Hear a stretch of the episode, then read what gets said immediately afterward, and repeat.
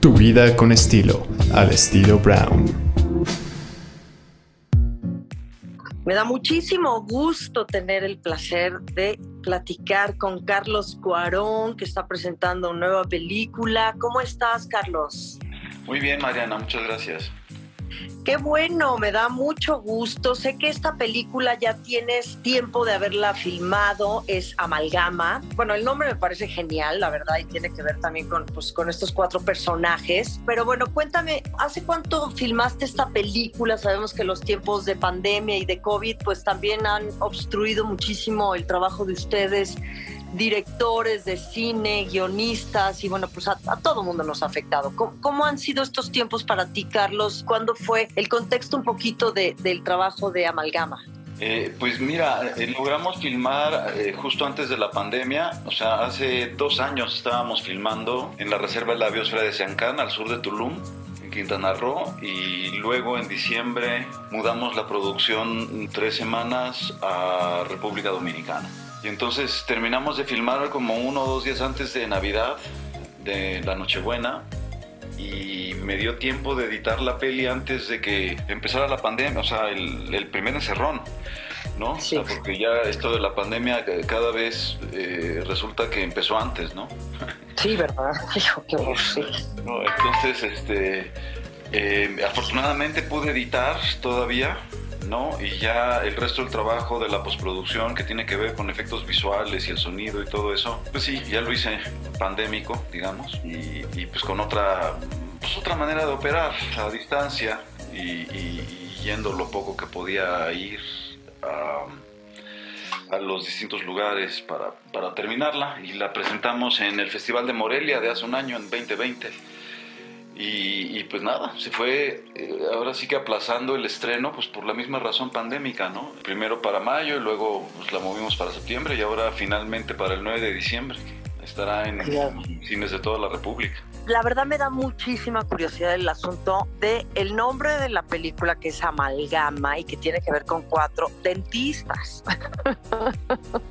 que tanto odio yo personalmente ir al dentista y creo que mucha gente estará pues de acuerdo conmigo, ¿verdad? Ir al dentista a veces es un es una monserga y perdónenme la expresión, pero hay que hacerlo, hay que cuidarse los dientes, es, es sufrimiento cuando uno va al dentista. ¿Por qué decides inspirar esta película en la amalgama, lo que representa una amalgama y además en estos personajes que son los dentistas? Pues Digo, por eso creo que eh, los dentistas los tenemos muy estigmatizados, este, pero son doctores que nos curan, ¿no? Nada más el dolor de dientes pues es horrendo eh, y, lo relacionamos con ellos, eh, pero pues el dolor generalmente es previo, ¿no? Y ellos con sus aparatos y con sus fresas y cosas, este, curan eso. Y bueno, muy temprano en la escritura del guion con Luis Usabiaga me, me di cuenta que el tema principal era el dolor y entonces al tener que dotarles de alguna profesión a los personajes, pues justamente por, por, esto que estamos hablando, ¿no? De que uno dice dentista y la gente dice ouch. Era como muy orgánico eh, que los personajes fueran dentistas, ¿no? Eh, y entonces de ahí eh, viene un poco el título por que pues, hay una amalgama, la amalgama dental de los dentistas, pero también porque es una película con un ensamble actoral, que es una amalgama actoral, también tiene una amalgama temática, ¿no? Una amalgama moral, pues porque cada personaje tiene su propia moralidad. Esa es la, la idea. Y también la escena donde se explica el título, que es una de las razones que estoy diciendo yo que no tienen por qué ser explicadas, que son como asociativas, ¿no? Hay una escena en donde se, eh, entiendes por qué se llama y, y, tiene más que ver con, con una manera de ligar de uno de los doctores.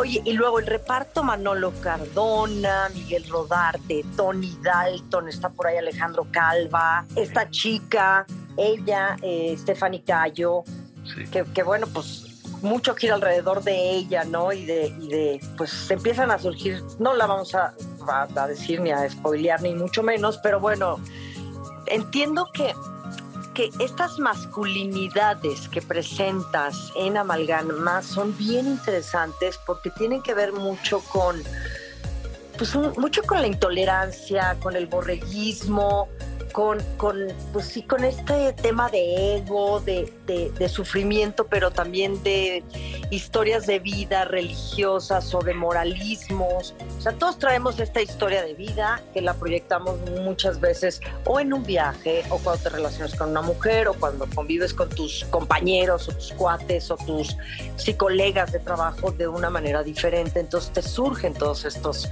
estos temas, ¿no? Que de pronto son muy escondidos y que pues, salen a la luz, ¿no? Sí, digo, efectivamente, creo que hay tantas masculinidades como hombres en el planeta Tierra y pues aquí hay tres hombres principalmente y hay otros dos que, eh, que aparecen como en off, por decirlo. Eh, pero los tres actores que sí salen, los tres personajes, pues representan eh, un, caso extremo de una masculinidad tipo macho alfa, eh, que sería el personaje Tony Dalton, o eh, el personaje de, de Miguel Rodarte es más como un eh, alguien que quisiera ser un macho alfa y, que en su territorio lo es, digamos, en el territorio de la academia, pero en su vida personal quisiera hacerlo, pero pues tiene mommy issues, problemas con su mamá, por decirlo.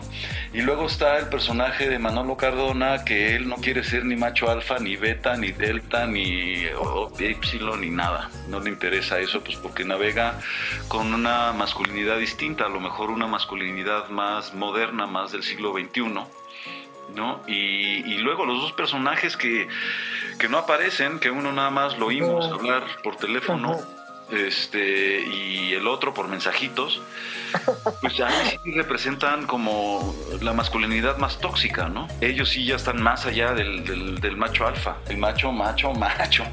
Este, eh, y sí, pues es este mosaico, ¿no? De, masculinidades, como, como hay un ejemplo de feminidad con el personaje de Stephanie, de una mujer del siglo XXI, una mujer fuerte, independiente, autónoma, que decide por ella misma, que toma sus propias decisiones y que sus propias decisiones la meten en problemas. Y uno de esos problemas pues, es su conflicto con una relación tóxica en la que se ve involucrada, pero que al mismo tiempo con su belleza y su sensualidad y su feminidad manipula a los otros tres hombres, ¿no? De una manera pues muy divertida este, y cachonda, diría yo.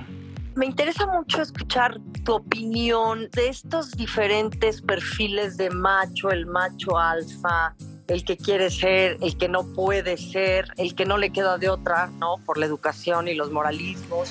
¿Qué piensas de estos tiempos que vivimos hoy, Carlos Cuarón?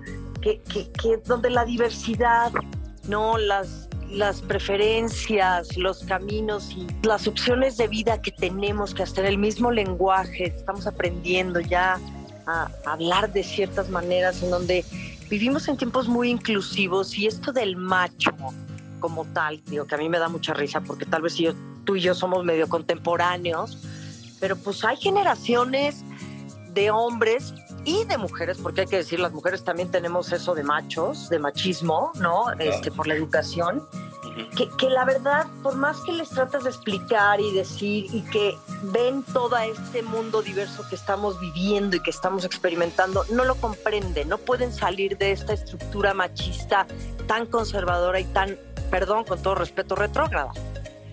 Sí, bueno, pues es que así es, ¿no? Eh, eh, yo creo que el, universo es esplendorosamente diverso y que eso es lo que lo hace bello, ¿no? Y, como parte de esa belleza, eh, pues hay que eh, tolerar eh, al otro, ¿no? Y, respetar esa misma diversidad y, con estos tipos de, de machos, de masculinidades, pues son básicamente masculinidades intolerantes que, que van en contra del flujo de la evolución humana, diría yo. Pero si uno es tolerante, pues, también tiene que tolerar a esta gente, ¿no? Este, nada más tratar de, pues, de generarles conciencia de alguna manera. O sea, que de alguna manera se abra su corazoncito o su raciocinio o su tripa o con lo que piensen y, y, claro. entender que, que, nada, que todos los seres humanos eh, somos iguales, no hombres, mujeres eh, y de cualquier orientación sexual. Eh, y, ahí se acaba la discusión, pues, o sea, no, hay absolutamente una sola diferencia entre, el, digamos, el, la reina de Inglaterra y, una por, por diosera en la Merced. De acuerdo. Somos hechos de lo mismo, ¿no? Y en todo caso, pues está en, justo lo que estás diciendo tú, pues, o sea, en, los pensamientos retrógradas que, que, ya a estas alturas de, de la humanidad son tóxicos, la verdad. Claro, y yo creo que Amalgama es un, pues un reflejo, ¿no? De estas diferentes personalidades, masculinidades, educación, formas, ¿no? De, vivir, de pensar, de operar, que, que, se reflejan con este humor negro, simpático, muy bien llevado, la verdad, como dices, con este lado también sensual, que, que, que, bueno, pues está, está exquisita, la verdad, la película. Yo creo que, que sí tiene un muy buen mensaje en los tiempos que estamos viviendo. Pues sí, creo que el mensaje sería eh, un poco, eh, o sea, en términos como psicoanalíticos y terapéuticos, trabajar la sombra, ¿no? Este, decir eh, las cosas que tienes que decir cuando las tienes que decir y no quedarte con ellas, porque si no es muy difícil solucionar los conflictos en las relaciones humanas. ¿no? El que calla otorga y muchas veces eso nos lleva a unos abismos muy profundos. Y, es un poco de lo, de lo que pues, da a entender Amalgama, ¿no? Un, mensaje pues, de, de, tolerancia con uno mismo, entre otras cosas, pero...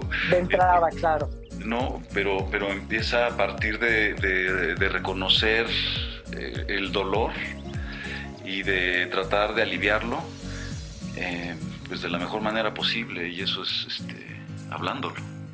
Sí. el emocional, por, supuesto. Claro, claro. Y, bueno, ¿cómo, cómo, ¿cómo les fue en, el Festival de Cine de Morelia? Que ahí fue donde se, presentó la película Amalgama. Cuéntanos un poquito la experiencia. Eh, pues bueno, fue una experiencia un poco peculiar porque este, los festivales también han padecido de la pandemia, entonces Morelia fue híbrido el año pasado y este un poco un tanto fantasmal, ¿no? Pues porque yo he ido muchísimas veces a ese festival que me gusta mucho. Pues es multitudinario, o sea, son hordas de gente en la alfombra roja y, y, y súper apoyadores, este, un contacto continuo con el público en las calles, muy querendones, ¿no? Eh, eh, sí. Y ahora pues no hubo mucho de esto por la cuestión pandémica, ¿no? Y entonces pues sí fue como, pues eso, como fantasmal, pero al mismo tiempo pues satisfactorio porque ahí presentamos la peli, porque la sala, entre comillas, estaba llena, o sea, estaba la mitad de su capacidad, que era lo que se permitía en ese momento, pero pues era full house, estaba llena. Eh, este, y creo que al público le gustó, ¿no? Eh, como, como le ha ido gustando en, en, los diversos festivales a los que ha acudido, o, a la premier que tuvimos ayer, este, eh, con un... Sí, hombre, ya no pude ir un, público entusiasta y querendón. Me encanta. Oye, llevabas un tiempo de no, de no lanzar proyecto, no lanzar película. ¿Qué pasó en este tiempo? ¿Por qué tuviste, digo, me imagino que has estado involucrado en muchos otros proyectos, pero, pero ¿por qué tardaste en, producir y en, y en presentar nuevos proyectos cinematográficos? porque es que me metí entre ceja y ceja que tenía que hacer esta película y me costó mucho trabajo levantarla.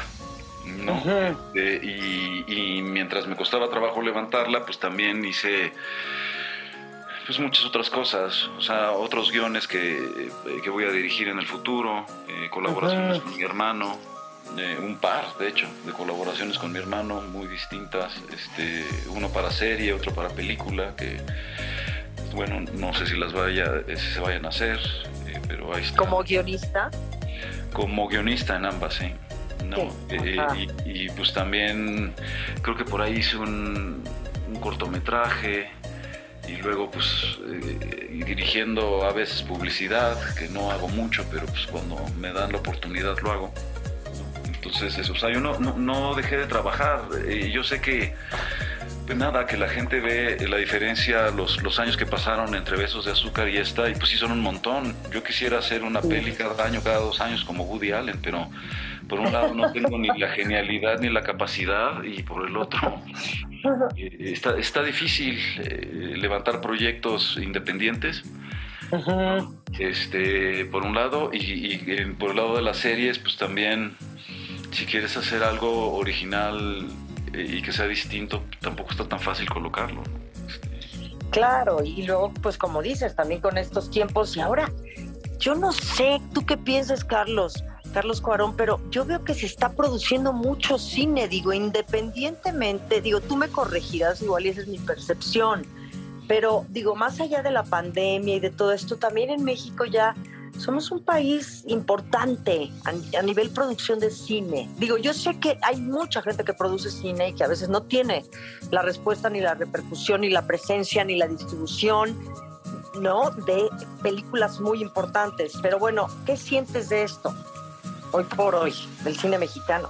Sí, efectivamente, hasta antes de la pandemia, porque los números han de haber bajado por la pandemia misma, estábamos produciendo 200 películas al año, más las series. No, eh, yo creo que el número de películas ha de haber bajado, no sé qué tanto, habría que ver el anuario que saca el IMCINE. ¿no? Y, el número de plataformas, eh, digo, de, de, series, ese sí ha de haber crecido. Claro. Eh, porque se paró muy poco, o sea, solo se paró como de marzo a septiembre de 2020 y luego cuando retomamos actividades se retomó pero a todo vapor, entonces creo que por, ese lado ha habido más. Y sí, México es un país muy importante en términos de, la producción audiovisual. Em, yo creo que es el más importante de Latinoamérica y eh, por sus números, no por su calidad o lo que sea. Eh, cada país tiene su onda eh, y bueno, que creo que ahí vamos. Ahí vamos, ahí vamos, claro. La película la hiciste en Riviera Maya, me estaba diciendo en Bacalar, ¿verdad? No, en oh, la de la biosfera. Ah, perdón, en Shankan, Shankan. Ahí va. Ajá. La película, la, parte de la película la haces en la Reserva de la Biosfera en Shanghái y la otra parte la haces en República Dominicana. Me llama la atención que te haya sido República Dominicana y es una coproducción con República Dominicana. O sea, hubo financiamiento por parte de... Sí, o sea, eh, lo que sucedió es que eh, Manolo Cardona primero eh, lo escogí como actor y luego, pues platicando del proyecto, me sugirió un esquema de coproducción con Dominicana, porque él ha producido mucho allá. Este, y entonces pues, eh, hicimos esta coproducción entre mi compañía y la de él y de sus hermanos. Eh, y entonces eh, parte de, la producción pues la teníamos que hacer allá, en República Dominicana, por razones obvias, porque así juegan las, las coproducciones, algunas, no todas, cada país es distinto y hay reglas. Y también muchos de los colaboradores son dominicanos, o sea, la diseñadora de producción, eh, Giselle Madera, que es buenísima, el, sonidista, el sonido directo, Jonás Rodríguez, eh, el, director de arte, o sea, pues mucha gente, ahorita ya no me acuerdo bien, pero sí, De, de, los créditos principales, varios eh, jefes de departamento son dominicanos. Y luego, pues como ya el mundo está globalizado, la verdad es que en, créditos principales tenemos eh, siete nacionalidades distintas, ¿no? Este, todas de Hispanoamérica. Ajá.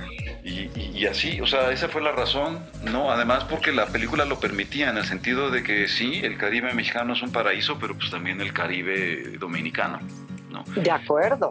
Y entonces, eh, así como estuvimos filmando cuatro semanas en una casa increíble en, en Ciancán, eh, pues en Dominicana estuvimos una semana en Las Terrenas, que es eh, una región al norte, en unas playas hermosas, en, una playa en específico hermosa, muy hermosa. Este, y luego estuvimos dos semanas alrededor de Santo Domingo filmando todo lo demás. Entonces fue, una experiencia, la verdad, bien rica. Es un país hermoso, eh, la gente también es bella y, es otro, pues es otra, es otra, o sea, por más de que hablemos el mismo idioma, también es otra cultura, ¿no? Sí, sin duda. Oye, pues qué bien, muchas felicidades Carlos Cuarón, qué padre, amalgama, qué, qué increíble, la fotografía es fantástica, las, las locaciones, no, es que los personajes que los adoro, a Manolo, a Miguel Rodarte, bueno, que es mi súper carnal, este, a, Tony Dalton, me encanta, esta chava me parece guapísima. No, de verdad que qué buen proyecto, qué divertido, hay que reírnos a veces de lo que nos duele mucho. Sí. pues hay que buscarle este lado, ¿verdad? Bueno, a la vida y simpático y ligero y, o buscarla, ligereza. Entonces, bueno, pues te deseo mucho éxito ahora este próximo 9 de diciembre que se estrena Amalgama ya ni pregunto en cuántas salas, supongo que estarás en muchísimas. Pues en más de 500, no, no tengo el, número, este, sé que son más de 500 y no, yo quisiera que fueran más, pues no, pero... Ah, pues, sí. Eh, sí, digo, las películas mexicanas grandes, o sea, la de Eugenio Derbez yo creo que habrá tenido como 1800, 2000 salas. Ándale. Pero son películas como muy grandes, con un perfil muy comercial y entonces por eso hay más certidumbre y le meten más. Este, eh, la mía pues no deja de ser cine personal, eh, tampoco estoy peleado con lo accesible. ¿no? O sea, el público la pueda ver, eh, aunque tenga todos estos valores de producción de los que hablas, ¿no? O sea, una fotografía increíble, una música muy original, muy distinta. Y sí, hasta, hasta la colaboración en dos, en dos rolas de mi hijo Mateo. Puro talento ustedes, familia Cuarón, los felicito mucho y te felicito mucho a ti por este nuevo proyecto, Amalgama, y pues ahora también para los nuevos que, que traes y que se van, se están ahí cocinando, pues también mucho éxito, Carlos Cuarón. Pues muchas gracias, Mariana. Bueno, te mando un abrazo y espero pronto podernos mirar en persona. Buenísimo. Gracias. Sí. Bye bye. Bye.